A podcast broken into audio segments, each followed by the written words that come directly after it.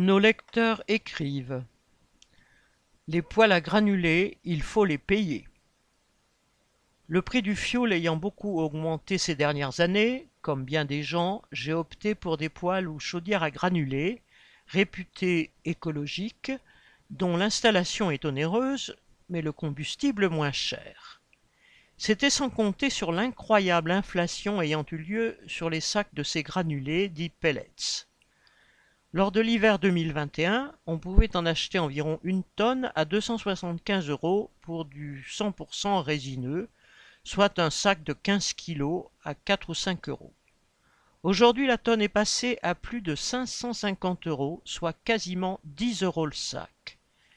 Plus étonnant, dans la grande distribution, mais aussi chez des revendeurs plus petits, cet été, il était impossible d'acheter du pellet normalement moins cher qu'en hiver.